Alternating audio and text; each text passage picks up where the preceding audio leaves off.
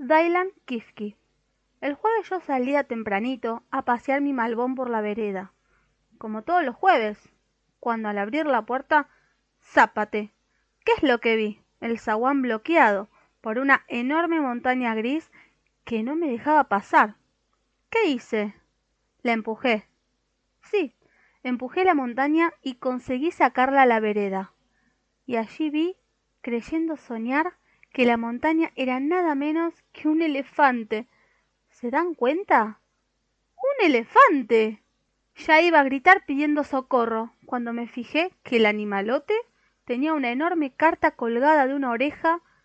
En el sobre estaba escrito mi nombre con letras bien grandes. De modo que lo abrí, y esto era lo que decía. Escuchen bien. Estimada señorita, yo me llamo Dailan Kifki y le ruego no se espante, porque soy un elefante. Mi dueño me abandona, porque ya no puede darme de comer. Confía en que usted con su buen corazón querrá cuidarme y hacerme la sopita de avena. Soy muy trabajador y cariñoso. Y en materia de televisión me gustan con locura los dibujos animados. Imagínense. ¿Se imaginaron? ¿Se imaginan qué problema? Uno puede encontrar un gato abandonado en un umbral, puede encontrar un perro, una cucaracha, una hormiga extraviada, hasta un bebé con pañal y alfiler de gancho. Todo, menos un elefante. A mí me daba no sé qué dejarlo abandonado y hambriento, y al mismo tiempo, aunque mi casa es grande, no sabía bien dónde ponerlo, ni qué iban a decir mi familia y los vecinos. De todas maneras, decidí recogerlo. Por unos días, encontrarle mejor ubicación. Ustedes hubieran hecho lo mismo, ¿verdad? Entonces volví a empujarlo, esta vez con la trompa para adentro, por el zaguán, sin que Dailan Kifki ofreciera la menor resistencia. Entró muy apurado, sin duda atraído por el olor a arroz con leche que venía de la cocina. Lo llevé al jardín, sigilosamente, tratando de no despertar a nadie. Pero los pasos de Dailan Kifki retumbaron como truenos por la casa, y toda mi familia se asomó en camisón por la ventana que da al jardín. Mi mamá se desmayó. A mi papá se le cayó la pipa de la boca, y mi hermano Roberto dijo Estamos fritos. Dailan Kifki se quedó quieto en el jardín, mirando y oliendo las flores. Yo fui a atender a mi familia y de paso a encargar al mercado cuatrocientos mil kilos de avena, cincuenta y cuatro mil seiscientas setenta y dos docenas de bananas, un regimiento de botellas de leche y tres medialunas para mi nuevo huésped. Cuando volví al jardín, me esperaba otra sorpresa. ¿Qué creen ustedes que hacía Dailan Kifki? Trabajaba. Tal como lo oyen, trabajaba abría la canilla con la trompa, llenaba la regadera y luego regaba las plantas con gran delicadeza. De paso, aplastaba con sus patas todas las hormigas que encontraba por el camino.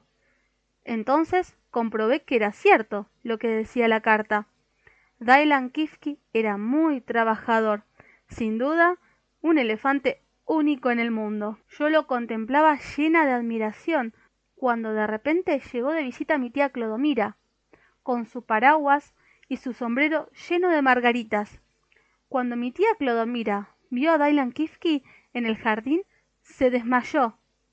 Yo casi llamo a los bomberos, porque mi tía es gorda y no podía sacarla del macetón donde se había caído. Cuando... ¿Qué creen que hizo el elefante? La hizo upa delicadamente con su trompa, la pasó por la ventana del dormitorio y la depositó en la cama. Después, siempre a través de la ventana, la abanicó con sus orejas y le hizo cariñitos. Se podrán imaginar que, cuando mi tía despertó y vio que tenía al elefante de enfermero, dio un grito horrible y se volvió a desmayar. Dailan Kifki no se asustó por eso.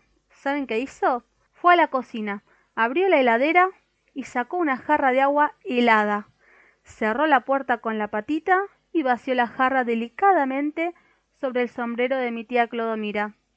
Mi familia, a todo esto, estaba furiosa, y alentados, todos por los horribles gritos de mi tía.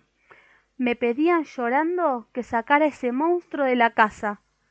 Tanto chillaron que luego me enteré que a causa del escándalo se despegaron todas las estampillas del correo. No tuve más remedio que decirle a Dailan Kifki Vamos, querido, que aquí no te comprenden. Vamos, te voy a llevar al zoológico. ¿Qué creen que me contestó Dailan Kifki? Nada. Se puso a llorar. Primero dos lagrimitas, luego dos lagrimotas, después dos lagrimones y finalmente dos chorros de manguera. Lloró tan fuerte que hizo temblar toda la manzana y, naturalmente, las pocas estampillas que quedaban pegadas en el correo se despegaron y salieron volando por las ventanillas. Mi familia, enternecida, no tuvo más remedio que dejar de llorar, y se pusieron todos a consolarlo. Porque la verdad es que una tristeza de elefante es mucho más grande que una tristeza de persona. Mi papá le dio una galletita, mi tía Clodomira le prestó el sombrero. Por un rato, mi mamá le acarició las orejas y mi hermano Roberto dijo Estamos fritos. Y entonces Dailan Kifki se quedó a vivir en el jardín.